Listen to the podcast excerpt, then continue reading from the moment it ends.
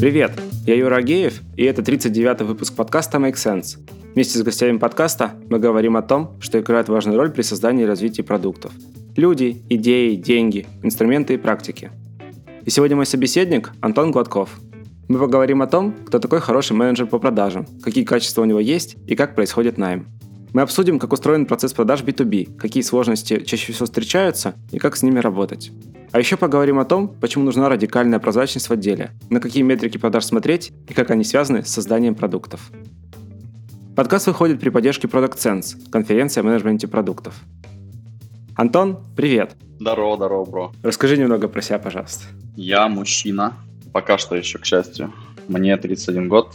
Я целеустремленный, пунктуальный, невоспитанный человек, но буду стараться держать себя в руках. Да, кстати, 18+, но маты лучше не использовать. Чем ты занимаешься? Я развиваю свое агентство по скорой помощи в бизнес-девелопменте айтишным компаниям международным. Мы базируемся в Лондоне, и э, к нам обращаются с разными абстрактными или конкретными проблемами, которые все крутятся вокруг э, построения или контроля отделов продаж, либо когда хотят э, заутсорсить эту деятельность, мы вмешиваемся и помогаем поднять все нужные метрики или нагнать контрактов или лидов или что-то еще в случае, если это высокоуровневые, сложные, дорогие сделки.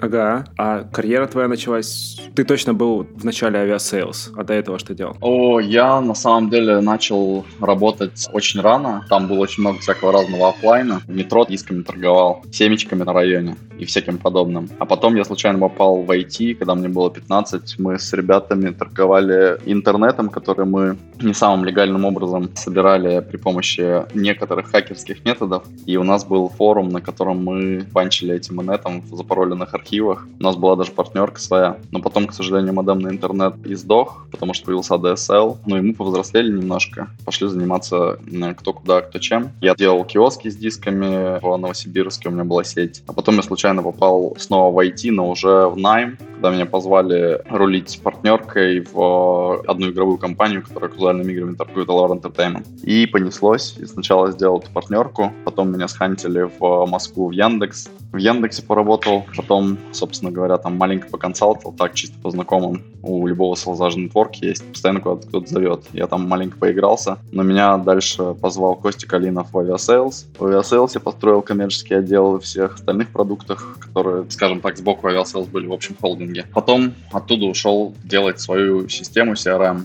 у меня это не очень хорошо получилось, потому что я не очень хорошо умел управлять разработкой и некоторые другие вещи, связанные с бизнесом, только учился делать, зафейлил, но тем не менее MVP-шку мы сделали, ее большое количество компаний установили, в том числе люди, которые мои статейки читали, да, и вдохновлялись, вот, захотели пользоваться. И в итоге как-то так получилось, что эта деятельность переросла в агентство, потому что люди начали обращаться и говорить, ну ладно, CRM классная, все здорово, но нам еще надо людей, нам еще надо процессы, нам еще надо какие-то проблемы решить сначала на коленке занимались, а потом как-то команда сама собой образовалась, и людей что-то стало больше и больше вмешиваться в мою жизнь, я им деньги помогал зарабатывать. Ну и в итоге как-то так совершенно случайно, незапланированно появилось агентство, которое мы обозвали Sales Bomb, и мы занимаемся сейчас. Круто. Вообще история, особенно с сем... семечки тронули душу. Я несколько раз читал про такое в книжках, там, того же Четваркина. Слушай, а что первично? Продукт или продажа? Такой очень простой вопрос. Вообще вопрос очень хороший. Я ни разу его не слышал в таком контексте. Я могу сразу сказать, что продажа, безусловно. Потому что когда мы хотим делать какой-то продукт, мы очень сильно заблуждаемся, если мы делаем его не понимая кому, за сколько, почему именно им, по какой модели, с какой целью и так далее. Там много вопросов, мы будем его продавать. И это самая главная проблема смерти стартапов нынче об этом. СМИ пишут, и уже не только западные, но и русские до этого доперли. По фри об этом трекеры рассказывают, да, косноязычно как могут. Совершенно очевидно, что все продукты создаются только для того, чтобы их продавать, потому что все продукты должны быть бизнесом. Продукты не сделаешь без капитала, если капитал куда-то привлекается, он должен приумножаться. И, соответственно, те, кто считает, что продажи не так важны, это чаще всего касается глубоко технических людей. Я очень часто слышу от CTO или от э, подобных чуваков утверждение, что хорошие продукты должны сами себя продавать. Но это, к сожалению, так не работает. Желаем удачи. Окей. Okay. Почему тогда продукт менеджеры это делают? По сути, тогда ребята, которые должны создать продукт, который будет продаваться. Но они не продажники. зависит от того, насколько опытный продукт менеджер Фишка в том, что если просто в Википедию зайти и вбить продукт менеджер к сожалению, почему-то так большинство людей не делает, хотя это очень полезно, иногда просто тупо прочитать определение, то там есть отсылки и к коммуникациям, и к пиару, и к продажам, и к маркетингу, и умение анализировать дейту, и умение управлять разработчиками, и какие абстрактные идеи генерировать. Это мне больше всего нравится в описании работы продукт менеджеров генерировать идеи. Это далеко не все, и самое забавное, что это даже далеко не главное, что нужно делать. А достаточно много тусуюсь с прикольными продукт-менеджерами, которые управляют продуктовыми департаментами в компаниях Кларны, Зопы, это если говорить о Европе, или со штатовскими ребятами. Да господи, даже я знаком хорошо с ребятами, которые Masquerade э, продали Фейсбуку и куча-куча-куча подобных чуваков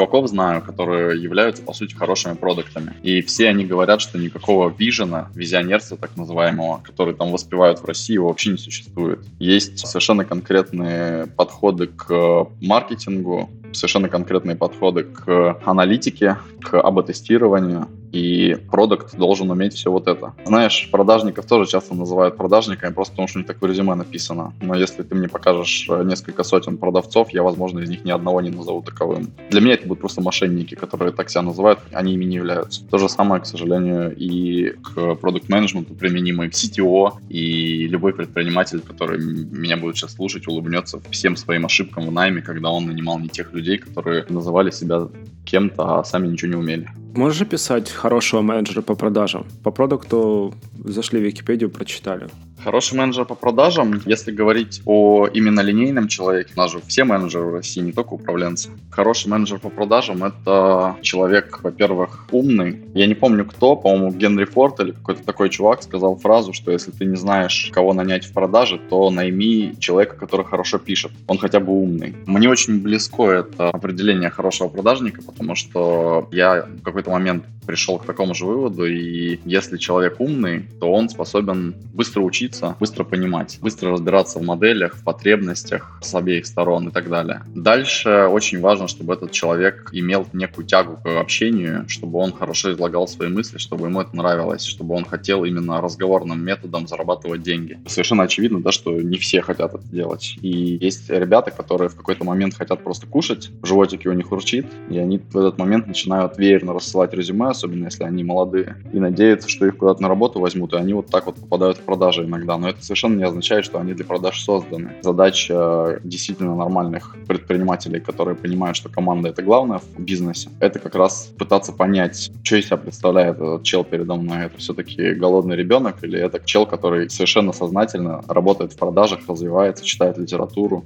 у которого, соответственно, достаточно большой багаж уже опыта переговорного за плечами, даже несмотря на то, что он недавно в профессии профессии, потому что любой продажник, он может очень большое количество диалогов вести параллельно. И за 3-4 года действительно созданный для продаж человек уже будет очень долго рассказывать о сделках, в которых ему приходилось участвовать, о цифрах каких-то, о наблюдениях. Короче, он может рассказывать про продажи так, как будто это некая наука для него, а не просто феномен по зарабатыванию бабла. Есть еще один нюанс, очень важный. Хороший sales — это человек, который должен быть серьезным оптимистом и который должен любить именно процесс, а не результат. Я об этом раньше очень много говорил. Проблема в том, что всех науськивают всегда на конкретные цифры, на конкретные доходы, на конкретные какие-то планы квартальные, а в худшем случае даже на годовые. Но прикол в том, что ни один sales не скажет, какие конкретно компании у него что конкретно купят. Никто не знает. Это как бы надо даром предсказания обладать, которого, к сожалению, не существует. Продажник должен с большой усидчивостью сидеть и хорошо делать свою работу прямо здесь сейчас. Он должен хорошо созваниваться много, он должен хорошо писать много, он должен не унывать от того, что ему мало кто отвечает. Потому что особенно в начале, до того, как человек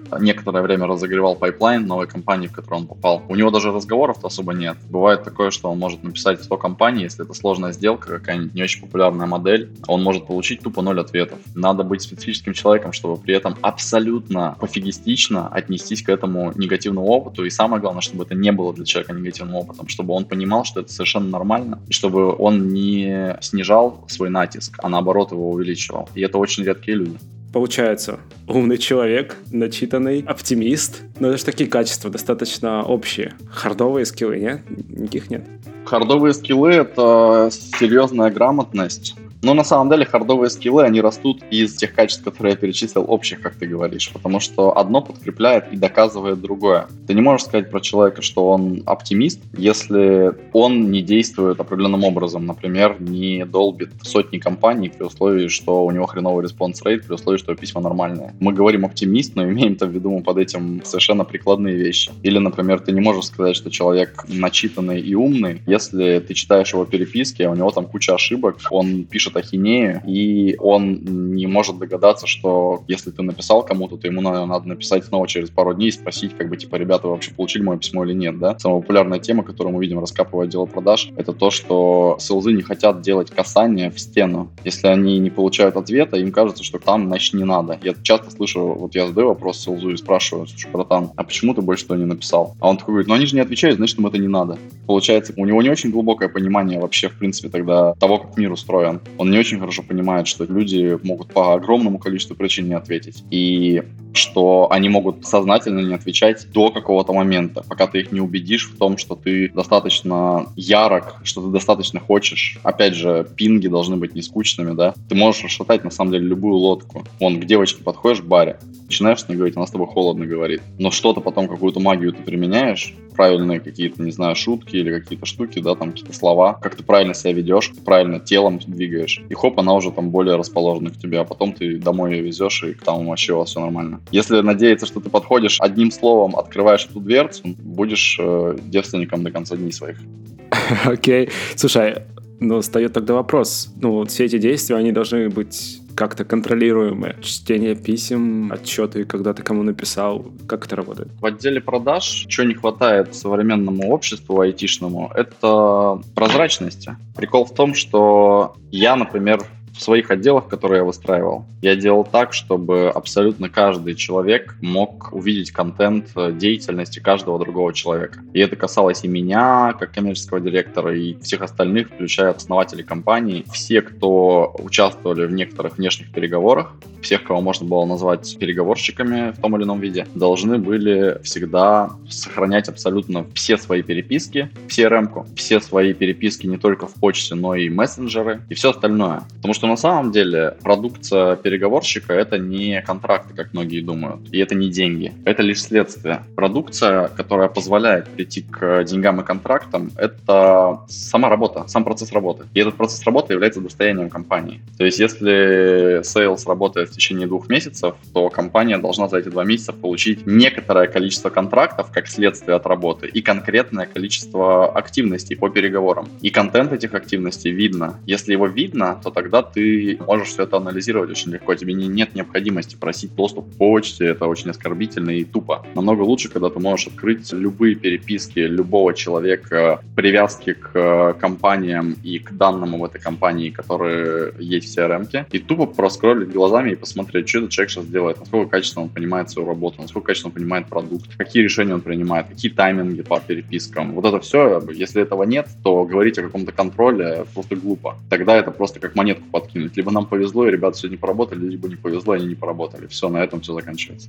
Хм, такая прозрачность и цифровка. Да, да, да, безусловно. Окей, давай тогда про классного менеджера по продажам поговорим. Ну, я так понимаю, это уже скорее руководитель будет? Да, если говорить про руководителей селзовых, то там весь прикол заключается в том, что они должны быть для начала руководителями. Самая большая проблема, которую мы видим, заключается в том, что руководителями считают любого человека, который выделился среди селзов. Все, они говорят, ну все, он лучше всех продает этот продукт, знаешь, мы сделаем его руководителем. Но руководитель это же не продажник, это вообще другая профессия. И вот этого многие не понимают. Почему-то многие считают, что руководитель это просто не, некий грейд в рамках профессии, но это совершенно другая профа. Человек должен продавать не то и не тем. Он должен продавать идеи команде, разруливание конфликтов. Он должен очень много аналитики всякой разной подбивать. Он должен уметь правильно мотивировать людей. Он должен уметь правильно демотивировать слишком замотивированных. Он должен уметь хорошо и круто увольнять. Еще круче он должен уметь нанимать. Он должен уметь учить. Он должен быть ментором. Он должен привлекать нужные знания из других отделов, которые естественным образом не привлекаются, и настроить алгоритм и механизм привлечения этих знаний такой, чтобы это не было дискомфортно для всех участников со всех сторон. Он должен думать над тем, почему мы продаем именно это, именно вот этим, кому еще мы могли бы продавать и какой в этом смысл смысл и АБ-тестировать это. АБ-тесты, например, в отделе B2B продаж, почему-то это вообще штука, которая у всех глаза на лоб лезут, когда я про них говорю. Еще АБ-тесты. АБ-тесты это вон лендинги АБ-тестируют. Но ни хрена, на самом деле можно АБ-тестировать B2B продажи. Время от времени какие-то люди должны получать дополнительную мотивацию за то, что их время аллоцируется на сомнительные сделки. Но таким образом мы понимаем, что мы можем открыть некий канал, которого раньше мы не знали, что он хорош, да, нанять под него людей. Но как ты это сделаешь, если ты заранее не проверишь на неком большом скейле, продается там или нет. Ты должен сделать так, чтобы какие-то люди это поделали. Если это делать не через спецпроект, а просто заставлять какого-то человека в ущерб своей мотивации херачить там, он, естественно, это делает некачественно, либо вообще не будет это делать. И многое другое, о чем должен думать опытный руководитель. Следовательно, кто такой опытный руководитель? Опытный руководитель — это чувак, который научился на ошибках и который хорошо на них научился. Во-первых, это в любом случае чел, который явно не первый год на рынке и даже не пятый чаще всего. Даже иногда не десятый. Десятилетками уже можно что-то творить. Во-вторых, это чел, который, если у него нет образования профильного, менеджерского, то значит у него должны быть в прошлом какие-то очень хорошие менторы, к которым он был очень близко. Я вот, например, ну мне так повезло, все люди, с которыми я работал в своей карьере, это чуваки, которые котировались на рынке. В них пальцем тыкали, их звали на подкасты, они выступали в универах. Они все свое время, которое не были на публике, они были в компании, где я был рядом с ними и учился у них. Следовательно, это позволило мне говорить сейчас о том, о чем я говорю, и помогать людям за большие деньги про проблемы в продажах решать. И как C-level руководитель я очень неплохо смотрелся. Следовательно, надо понимать, какой опыт у человека, кроме того, что он пишет, что он где-то поработал, какой более глубокий опыт позволяет ему считаться хорошим руководителем, у кого он этому учился, если он не заканчивал там Оксфорд. Слушай, у тебя был документ Sales Management Control. Я вот сейчас пытался посчитать пункты, которые ты озвучивал. В документе у тебя, кажется, было больше ста. Это вот такие описания, видения руководителя. Ты правда все это веришь? Да, и в документе они даже не все, и можно еще придумать. Я этот документ делал не для того, чтобы он был неким научным документом. Я его делал для того, чтобы просто показать, насколько ваши sales-процессы ребята сосут, потому что у вас нет ничего из этого. Ну смотри, нет, да, да, тут, тут есть такая тема. Тебе же надо эту идею людям продать, а если все-таки по-честному? Действительно ли во всех компаниях нужны все вот эти скиллы, или можно как-то подбирать набор скиллов под эту компанию, набор скиллов под эту, или прям все-все-все? Да, все-все-все, чувак. Мир более сложный, чем хочется. По любому предмету у тебя есть целая куча книжек, учебников, которые тебе необходимо освоить, а не одна книжечка. В этом вся проблема. Блин, но у продукт менеджеров же такая примерно же история. Есть несколько таблиц, описывающих скиллы продукт менеджеров Они все, ну там плюс-минус друг от друга отличаются, но в целом у тебя там получается на, в среднем там от 35 до 50 скиллов. Это вот то, что я прям сейчас там могу как-то вспомнить в голове. Но это же до хрена. Это приводит к мысли тому, что даже если все такие скиллы нужны, это занимает Туеву кучу времени. Но вот ты сейчас 10 лет озвучил для руководителя отдела продаж. Это же просто огромное число мудрость к человеку приходит с годами или с опытом. Опыт можно получить быстро, но мудрость человек почему-то не приобретает, когда он получает опыт. Следовательно, ему надо, наверное, много раз получить опыт, причем желательно посмотреть на него под разными углами. И вот в этом случае появляется мудрость. Блин, неизбежность какая-то. А вот про менторов ты говорил, что ты имел в виду? Они как-то тоже этот процесс помогают ускорить, или они все-таки вот являются просто важной частью длинного пути? Конечно, они помогают ускорить процесс, потому что они совершали совершали достаточно большое количество ошибок, чтобы оказаться там, где оказались. Я не знаю богатых людей, которые стали богатыми быстро, кроме тех случаев, если они своровали деньги или если эти деньги заработали не они, а кто-то, кто им их унаследовал. Во всех остальных случаях любую историю копни, любой успешный проект — это не только длинный цикл становления проекта, но еще и предшествующие ему проекты. Вот любой проект возьми, ты увидишь, что чуваки до этого проекта еще запускали несколько обосрались, потом они сделали все-таки этот, потом история умалчивает часто, типа 4 года непонятно, что с этим проектом происходило, хотя они не работали, следовательно, не работали над этим проектом. Наверняка там многое не получалось, люди рассирались, снова собирались, нанимали кого-то, ошибались, нанимали консультантов, увольняли консультантов, брали снова инвестиции, пивотились, добирали инвестиции, кредит брали в банке, продавали тачки, покупали новые тачки, потом понимали, что они неправильно выбрали момент, в который они купили себе тачку, из-за этого ссорились. Короче, очень много всего происходило. И все это превращалось в опыт, который ментор, который является уже крутым спецом, который много лет занимался своей фигней, может легко передать. Безусловно, это нелегко. Легко здесь неправильное слово, потому что опыт легко, опять же, не передается тоже. Но если человек, скажем, который пару лет в рынке, потусовался с человеком, который 15 лет в рынке, например, годик, то он на пару-тройку годков вперед обогнал своих конкурентов. Он не сравнялся с тем чуваком, у которого он учился, но он приблизился к нему быстрее, чем если бы он это делал на своих ошибках. Вот и все. Мне кажется, уже второй или третий раз у нас тема менторства так в подкасте всплыла, и всегда один и тот же вопрос, где их, черт побери, искать? Все очень легко. С менторами прям очень сильно легко. Смотри, их искать не надо. Они уже найдены. Их уже проиндексировал Google, их уже Facebook на блюдечке преподнес. Самая большая проблема заключается в том, что люди только говорят о менторах, но реально ими не пользуются. Начнем с того, что вот я когда работал, например, в Aviasales, допустим, я офигевал с того, что люди уже тогда, когда я писал там эти свои посты в Фейсбуке, которые там лайкали какие-то сотни человек, репостили тоже сотни человек, люди ждали от меня, что я запущу, например, вакансию. И до этого они не писали ничего. Пожалуйста, все контакты были везде. Я был единственным человеком в Aviasales, который сказал, мои контакты все абсолютно должны висеть на сайте. И девочка-маркетолог с такая с круглыми глазами сказала, о боже, ты что, Антон, тебя же заспамят. Я говорю, нет, ты как бы все-таки размести. Она разместила, и мне за годы работы никто ни разу не позвонил. И никто ни разу не написал по этим контактам в личку ко мне приходило три человека, которые хотели устроиться на работу в формате «я умею вот это, вот это, вот это, можете меня взять». И двух из них взяли, кстати, самое что интересное. А все остальные сидят и ждут, когда там на HeadHunter вакансия появится. Когда там человек напишет «ну все, я ментор, давайте обращайтесь». Никто не будет так делать. Человек должен писать интересующим ему людям, задавать им вопросы и надеяться, что ему ответят. Но он при этом должен быть оптимистом, как sales в данном контексте. И если ему не отвечают, он должен это нормально принимать благодарно и не обижаться и в том числе не разочаровываться вообще в самом институте менторшипства. Рано или поздно найдутся люди, которые будут ему помогать. Он только должен сигналы об этом как-то посылать в космос, потому что космос сам к нему не придет.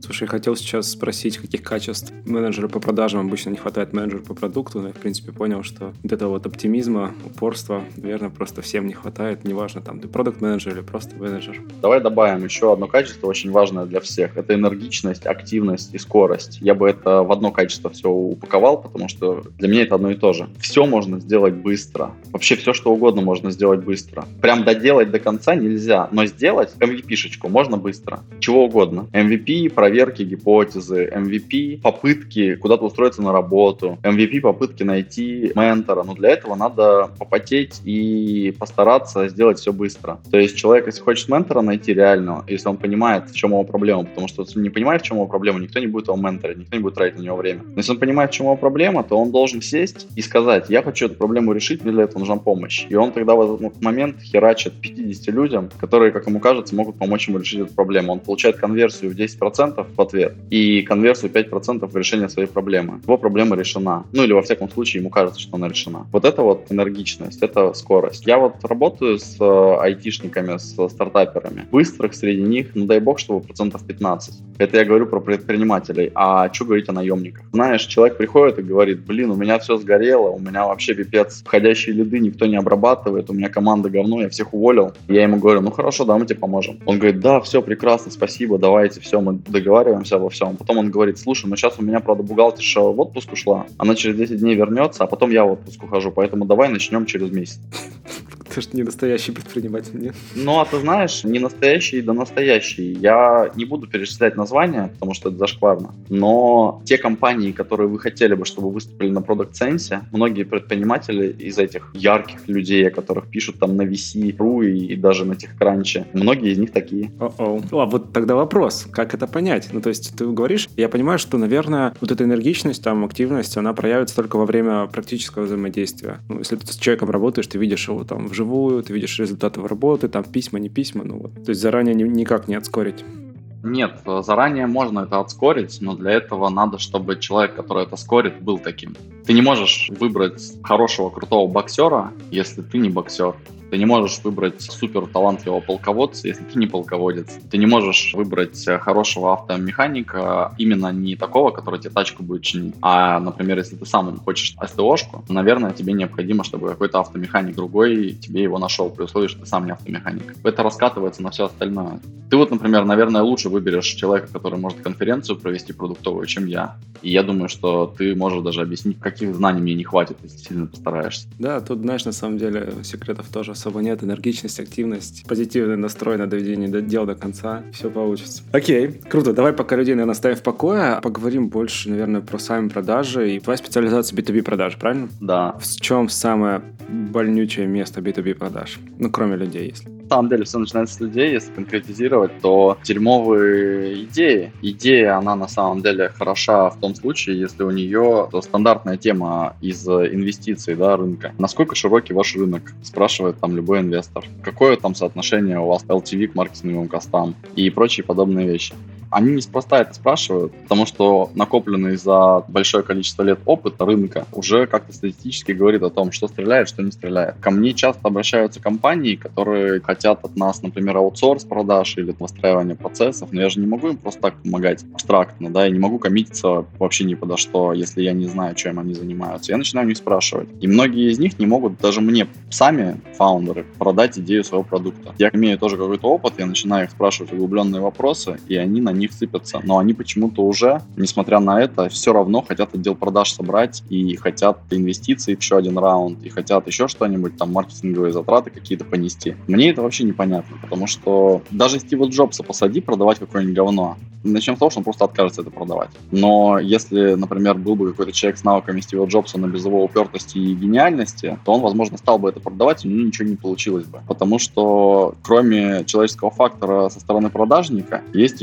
и фактор э, бизнес-логики продукта, связка продукт-клиент. Вот эти связки продукт-клиент, на мой взгляд, как раз задача продукта — это генерировать эти связки и проверять их на адекватность. Потому что сейчас мы что имеем? Приходит к нам чувак и говорит, вот мы сделали продукт, что-то нам никто не отвечает. Я говорю, ну давайте мы попробуем. Мы начинаем пробовать за какие-то базовые бабки, просто запускаем своего сильного селза и делаем на аутсорсе эти продажи. И да, мы поднимаем какие-то витальные метрики на значительный процент. Например, там response rate вместо 0% становится 18%. Из 100 компаний, к которым мы зашли, 18 компаний нам что-то ответили. Из них, например, 10 нас послали в жопу, остается 8. А из этих 8 семеро объяснили, почему конкретно они это не купят ни при каком раскладе. И одна компания сказала, ну давайте демо посмотрим. В итоге, когда я начинаю обсуждать с ребятами результат вот этого вот захода в 100 компаний, я им объясняю, ребята, смотрите, нам вот эта компания сказала вот это. Как вы это можете прокомментировать? И печальная статистика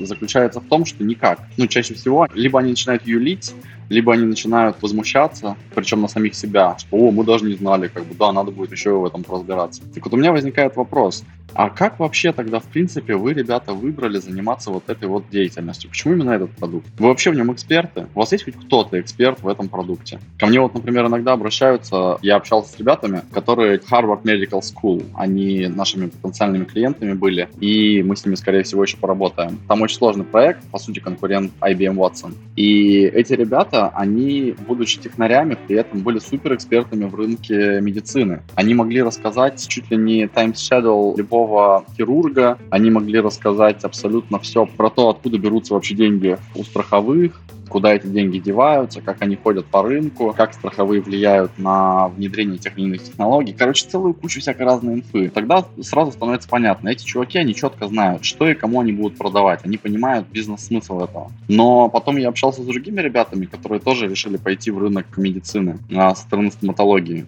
И все, что они говорили, это маркетинговый булшит. А когда я задавал им углубленные вопросы, мол, типа, ну смотрите, кто является конкретно вашим покупателем со стороны вот этих медицинских организаций? Они говорили, вот нам и надо выяснить. Так вот, если вам надо выяснить, это означает, что вы, скорее всего, обосретесь. Потому что ты должен четко понимать, если ты решаешь чью-то проблему, то ты должен хотя бы понимать нужды этого человека, ты должен понимать экономику его нужд, и ты должен ее закрывать. Именно эти знания ты будешь закачивать в отдел продаж. А если проект делается просто потому, что кто-то что-то где-то услышал, увидел, решил форкнуть и решили под это нанять селзов, эти селзы, ну что, они сядут, да, допустим, они опытные, хорошие, крутые, но им никаких базовых вводных не дадут, и селзы, они будут выслушивать фидбэк уже от клиентов. Большой вероятностью каз, каздев ну да, то есть они, по сути, будут его проводить.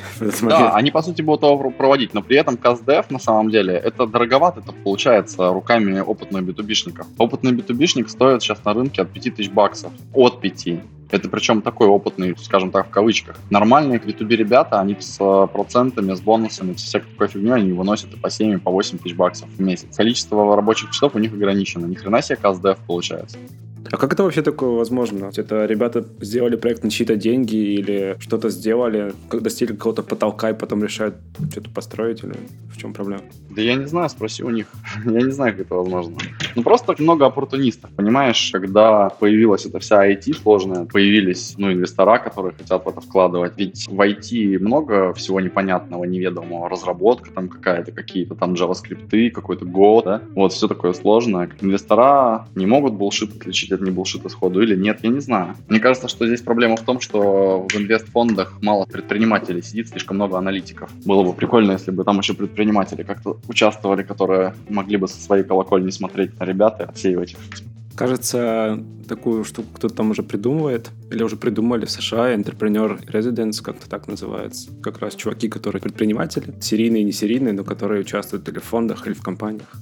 Ну, слава богу, мне вот в Британии, когда я сюда переехал, предложили участвовать в одном венчурном фонде новом, у которого тоже интересная модель. Они предлагают проекту денег на самом деле чуть ли не любое количество. Но весь секрет заключается в том, что тебе дают ровно столько, сколько ты сам вкладываешь. Если ты положишь лям баксов, тебе дадут сверху еще лям баксов. Вот такая фигня. И они берут очень маленькую долю, но за счет огромного снижения рисков они, скорее всего, в итоге на скейле в несколько сотен проектов на таймлайне в 5 лет, скорее всего, прибыли там будет сильно побольше, чем классических фондов. Давай вернемся к B2B продажам. Ну, окей, люди, непонимание ценности. Есть еще коварное словосочетание цикл продаж. Мне кажется, ты его не очень любишь, но ну, я читал с этой. Но, но вот оно есть. Объективно, некоторые для крупных компаний. Ну вот я работал в B2B компании, и там условно цикл продаж был от месяца до полугода. Самый сложный случай был там год, например. Это окей? Не, подожди. Некорректно говорить, что я не люблю цикл продаж. Я не считаю, что о нем надо думать, но я не говорю, что его не существует или он не важен.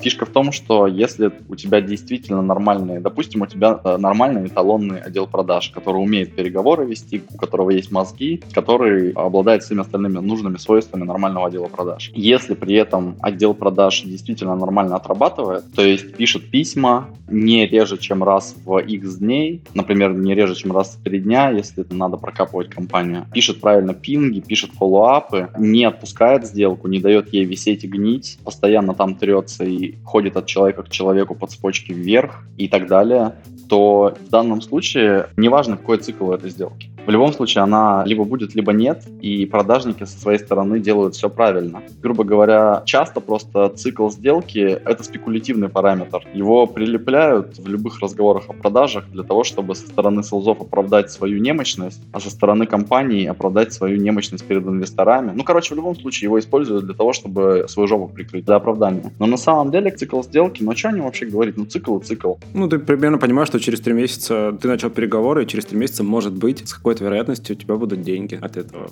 Да, но смотри, просто фишка в том, что мы раскапываем отделы продаж. К нам же часто обращаются инвестфонды. Обращаются они с какой целью? Они говорят, слушайте, вот мы э, залили уже огромное количество бабла в компанию, допустим, 3 ляма уже спустили или 5 лямов уже спустили, а что-то до сих пор как нет э, продаж. И нам кажется, что там кто-то лажает, но мы не знаем кто. Можете пощупать? Мы вас сейчас представим, скажем, что с вами надо поработать. Вы будете консультировать. ну давай. Мы в итоге начинаем раскапывать, и, естественно, звучит вот этот булшит по циклу сделки. А потом я просто говорю, а дайте мне, пожалуйста, почитать 15 переписок, которые сейчас у вас считаются ongoing, то есть в статусе active, когда вы ведете переговоры. Они мне дают, потому что я от инвесторов пришел, не боятся, дают. Я начинаю читать, и я вижу, что чуваку написали первый раз 1 июня, а второй раз написали ему 7 сентября. И я им говорю, ребята, ну, значит, ваш цикл сделки вы уже считаете некорректно. То есть, какой бы он у вас ни был, вы можете там любую цифру мне назвать, хоть 100 месяцев, хоть один месяц, но он некорректный, потому что вы некорректно работаете. Для того, чтобы замерить корректный цикл сделки, необходимо, чтобы группа людей делали безупречно свою работу именно здесь и сейчас. И поэтому в том посте я и писал о том, что предприниматели и контролирующие органы, chief executive officer и прочие подобные ребята должны в первую очередь смотреть на то, как ведется работа здесь сейчас, а не оперировать какими-то высокоуровневыми параметрами, которыми жопу можно потереть при условии, что у тебя действительно в середине всей этой цепочки творится хаос.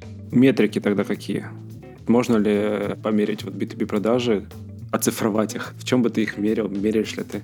Мы, конечно, меряем. Смотри, любой бизнес, да, это P&L. И Profit and Losses здесь э, весь крутится вокруг э, стоимости сейлза на количество выхлопа от него. В данном случае компании правильно делают, что хотят мерить выхлоп. Но выхлоп, как я говорил, является лишь следствием от работы сейлза. Следовательно, надо мерить все промежуточные метрики и смотреть на то, какой projected revenue мы получим за определенный таймлайн. С учетом того, что пайплайн прогревается и так далее, эти цифры будут расти. Допустим, вначале очень хорошо измерить количество ответов на 100 заходов. Я уже это упоминал ранее. Мы заходим в 100 компаний или в 200, неважно. Чем больше, тем лучше, тем ценнее цифра получится. И мы смотрим, сколько нам ответили. Но здесь есть один маленький секрет.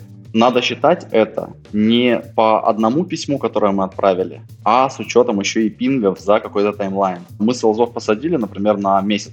И месяц эти селзы должны окучивать 100 компаний. Они за месяц 100 компаний смогут написать по 10 раз в каждую даже, наверное, по 15, как минимум. Причем они напишут там еще и не одному человеку в каждой, а парочке. И response rate мы должны измерять именно таким образом, сколько конкретно ответов мы в итоге получили э, за весь этот месяц. Потому что он будет совершенно другой цифрой. В итоге мы увидим, да, вот у нас, например, средний response rate по B2B получается около 30-35%, в зависимости от рынка, от продукта, от его целесообразности, от его глупости, да, эта цифра может меняться. Она может падать вообще до 10%, но может как бы вырасти и до 70%. В случае, если это какая-нибудь, не знаю, Prisma, да, в, в эпоху ее хайпа. Там и до 100 может доходить. В среднем получается где-то 30-35% response rate. Дальше мы смотрим, сколько из этого response rate абсолютно отрицательные ответы, когда нас нахер послали. Там может быть 100%. Это же большая проблема. В этом случае P&L не будет в плюсе никогда. Ты можешь хоть 6 тысяч долларов потратить на продажников, хоть, хоть 106, хоть 600. Какая разница? Если тебе все отказывают, то ты будешь в жопе. Тем не менее, так не бывает. В любом случае бывают какие-то теплые ответы. Надо смотреть. Вот, допустим, у нас есть на эти 100 заходов и 30% response rate а из 30 компаний 10 ответили нам тепло. Они нас с кем-то познакомили, они согласны созвониться. Все, это хорошая цифра. Дальше мы смотрим, а сколько из э, этих разговоров у нас э, перешли на этап демо или подписания контракта. Можно много промежуточных метрик придумывать, чтобы еще фрагментарно измерить результат. Дальше мы смотрим, окей, а сколько у нас вообще LTV контракта? Это просто, кстати, многие не могут ответить, мне это очень сильно прикалывает, я просто в шоке. Допустим, у нас LTV с одного контракта, мы ожидаем, допустим, 30 тысяч баксов. Следовательно, у нас получается, что, допустим, мы видим, что в первый месяц, в первый месяц B2B очень редко сделки закрываются, обычно 3 месяца в среднем. Мы видим в первый же месяц, месяц, что у нас а, две сделки не отмерли, они не вылетели в ранг отказ по какой-то причине, а скорее всего, ну если просто включить здравый смысл и посмотреть на переговоры с этими компаниями, видно, что они скорее всего идут к покупке. Значит, мы пишем что потрачено на, если сейлз зарабатывал, допустим, 5000 баксов в месяц, значит, мы пишем, что потрачено, короче, 5 на то, чтобы принести от 0 до 60 тысяч баксов. Дальше нам надо повторить это несколько раз. Если есть несколько сейлзов, то посмотреть корреляцию между их результатами. Если есть фаундеры, а в стартапе, на самом деле, все фаундеры должны тоже продавать. Посмотреть, как это у фаундеров. Потому что иногда я вижу, что мы начинаем раскапывать отдел продаж, а там все продажи сделал фаундер. Есть как будто бы команда сейлзов, а на самом деле абсолютно все продажи сделал фаундер. Ну и нахер такая команда сейлзов нужна. Но при этом, при всем, это означает, что если команду сейлзов поменять на нормальную, которая будет на уровне фаундера общаться, все будет нормально работать. То есть для нас это вся хорошая новость. Тогда мы точно понимаем, что мы сможем помочь. В итоге так вот и оценивается. Дальше мы понимаем, что если эти две сделки будут дожаты, значит, получается, будет 60 тысяч баксов, а потратили 5. Это замечательно. Это значит, что у нас в P&L, если учесть все остальные косты на осуществление сейлзовой деятельности, ну, допустим, 15% будет кост на продажу, чтобы получить прибыль. Вопрос, тогда все-таки это получается метрика такая отложенного действия. Тебе нужно все равно время, чтобы увидеть, что оно сработало. А во время этого процесса ты не понимаешь, хорошо оно идет или нехорошо, или все-таки есть способ, вот прям находясь в процессе, видеть, насколько он эффективно работает. Ну, если ты видишь, что у тебя селзы пишут полную чушь, и ты четко понимаешь, что можно было написать нечто лучше, то значит у тебя все не очень хорошо работает. Продажи, да, это же все-таки не технический навык, это же все-таки гуманитарный навык, он не работает как 1-0, да, лампочка включилась, выключилась. Здесь достаточно много метафизики, которая является весьма гуманитарной. Тебе необходимо давать некую оценку тому, что происходит, и есть не только выдача оценки, но есть еще и проверка, насколько эта оценка целесообразна. Знаешь, как это делается? Не. Вот человек мне говорит, мне не нравится вот это письмо. А я ему говорю, напиши лучше. Если он может написать лучше, значит, мы улучшили ситуацию. Если он не может написать лучше, значит, я не понимаю, почему я должен его оценку вообще слушать. Согласен. Ну, это как критикуешь, предлагай, да. Ну, конечно. И вот это один из элементов управления в продаже. Окей, давай еще про цены немного поговорим. B2B, как правило, это достаточно высокий ценник. Не всегда есть исключения, там, для которых целятся в small and medium business, у них там ценники могут быть невысокими, но в целом ценник достаточно ощутимый. Ребята жалуются на 10 тысяч долларов в год за амплитюд. Субъективно вроде бы не очень большие деньги, но все равно компания сомневается. Как цены вообще влияют по твоему опыту на покупку от компании, или они вообще не имеют никакого значения, если там ценность явно прокоммуницирована?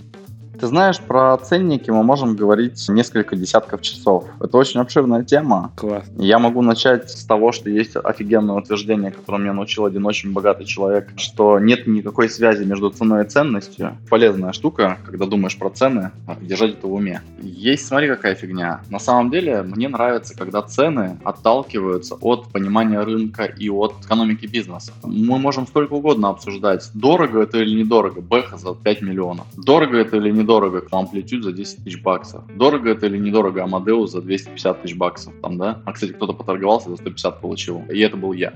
Фишка в том, что это бесполезное рассуждение. Счастлив или несчастлив человек. На самом деле здесь надо отталкиваться от того, во-первых, сколько сейчас этот продукт реально должен стоить. Если, например, какие-то ребята запилили на коленке какую-то блокчейн говно очередное и хотят за это 100-500 тысяч УЕ, есть вероятность, что с ними, если поторговаться, если ты понимаешь и хорошо можешь просканировать их во время разговора, ты понимаешь, какие кофты они на самом деле на это несут, и в этом случае ты можешь это у них купить за 5000 баксов. Они тебе продадут, если ты им действительно красиво объяснишь, почему конкретно это столько стоит. Но если мы говорим об амплитуде, наверное, необходимо провести домашнюю работу, если очень сильно хочется, и попробовать понять, из чего состоит их ценник и какая у них э, норма прибыли, какие у них вообще, ну, можно же посмотреть их открытые данные, посчитать все и, и понять, сколько они реально с него зарабатывают. По крайней мере, попытаться догадаться. Чаще всего в этом случае станет понятно, откуда такой ценник. И ценник, на самом деле, он конкурентный. Ведь амплитуд это же не единственная штука. Если бы амплитуд единственный решал такую проблему, тогда они бы, наверное, были оверпрайснуты, и ты бы за, не за 10 тысяч баксов это покупал, а за 150. Но поскольку у них целая уйма конкурентов, они же тоже друг друга демпингуют, и они все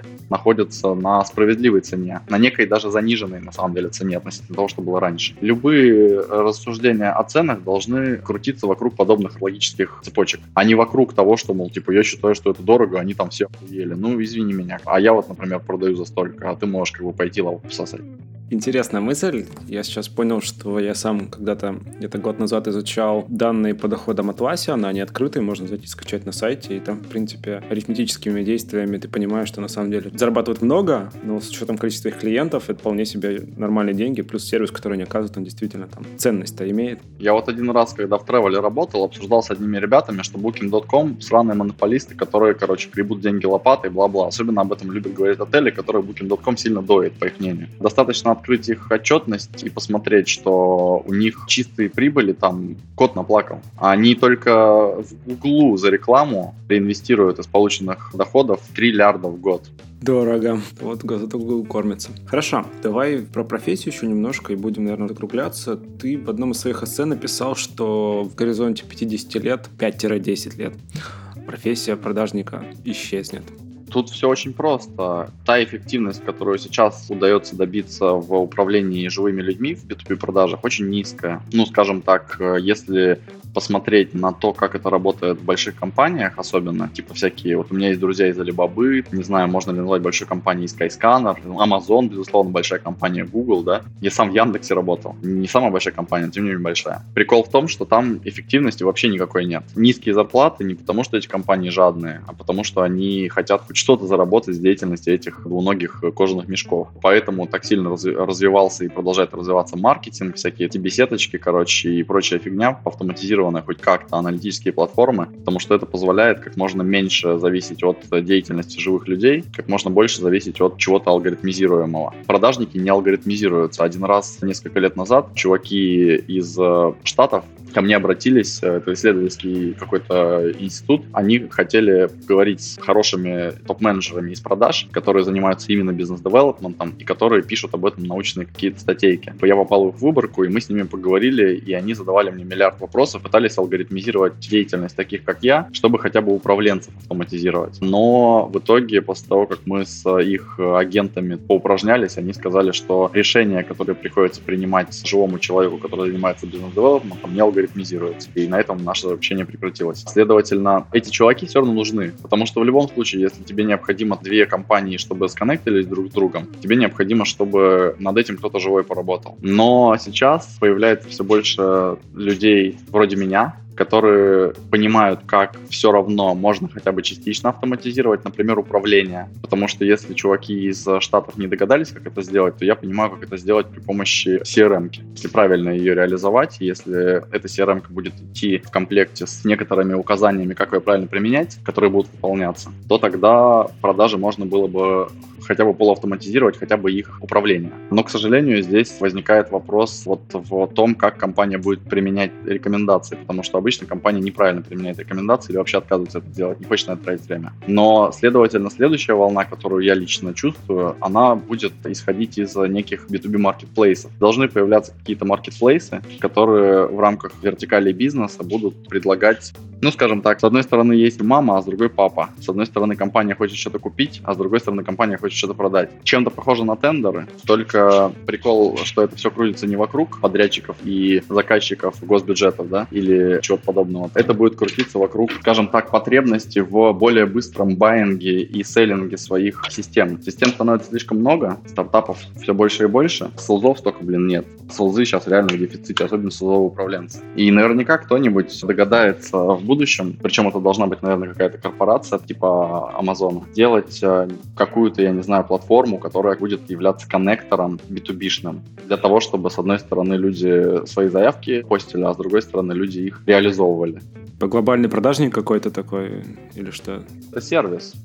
Ну да, сервис, который выступает в роли посредника, продажника друг другу, ну, ссылка одной компании другой. Да, да, да. И как сейчас вот есть рекламные каналы, ты когда рекламу закупаешь, ты должен протестировать, как работают разные каналы, ну, для тебя конкретно, для того продукта, для той аудитории, которую ты хочешь. Никто же не идет в один Google. Все идут и в Snapchat, и в Twitter, и в LinkedIn, и в RTB, и еще много куда, и тестируют. И также компания, которая захочет у себя заиметь решение какой-то проблемы, я не знаю, допустим, захочет почтовик себе подключить, но не захочет его разрабатывать внутри, потому что это дорого и это не является основным бизнесом. Нахрена на это тратить время и силы? Они возьмут, зайдут на эту платформу, увидят, что вот есть, не знаю, 15 САСиков, которые решают эту проблему. Подключит один, подключит второй, подключит третий, тот, который понравился, начнут использовать. Интересная, интересная идея. Замена такого в каком-то смысле интернета, потому что сейчас люди идут в интернет за этим, ну, если что-то ищут. Хорошо, последний вопрос. Лично мне интересно, ну, как с той точки зрения, что что люди про это обычно не думают. Как считать конференции?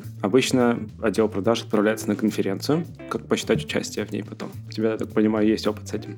Во-первых, надо считать конференции. Большинство компаний почему-то так не, не думают. И их руководители продаж, которым я задаю вопрос, как вы понимаете вообще выхлоп с конференции, они теряются, они вообще такие, в смысле выхлоп? Как это? Что это за выхлоп? Нафига он нужен? Считать очень просто. У тебя есть конференция, на которую ты отправил, например, Петю и Катю. Петя и Катя должны оттуда оттуда приехать не просто с довольными похмельными лицами, да, они должны приехать оттуда, во-первых, с офигенным отчетом, в рамках которого они, во-первых, постят абсолютно все визитки свои, которые они собрали, разбивают на две категории. Первая категория — это полезные визитки, по мнению Солза. Вторая категория — бесполезные, по моему мнению, визитки. Короткие зарисовки, о чем поговорили в короткой беседе, прежде чем обменялись визитками или после того, как обменялись визитками. И дальше эти сделки должны попадать в пайплайн, по ним должна вестись работа наряду со всеми остальными. А дальше должны быть еще промежуточные отчеты. Вот мы ездили на конференцию месяц назад, Значит, мы через месяц рассказываем, с кем с этой конференцией мы связались, какой там был response rate по этой конференции, сколько там было чего, ну то есть как бы аналитика должна быть в виде отчета, сколько контрактов нам удалось заключить и так далее. Это жизненно необходимо, во-первых, потому что если есть необходимость в отчетности подобной, то это подстегивает людей что-то реально поделать. Потому что если отчитываться не надо, значит можно как бы и не поделать, да, никто все равно не узнает. А во-вторых, мы можем более эффективно распределять свои бюджеты. Конференции стоят безумных бабок, они еще и дорожают со временем. Наверное, наверное, было бы прикольно больше не лететь на Aviation Summit на Сингапур,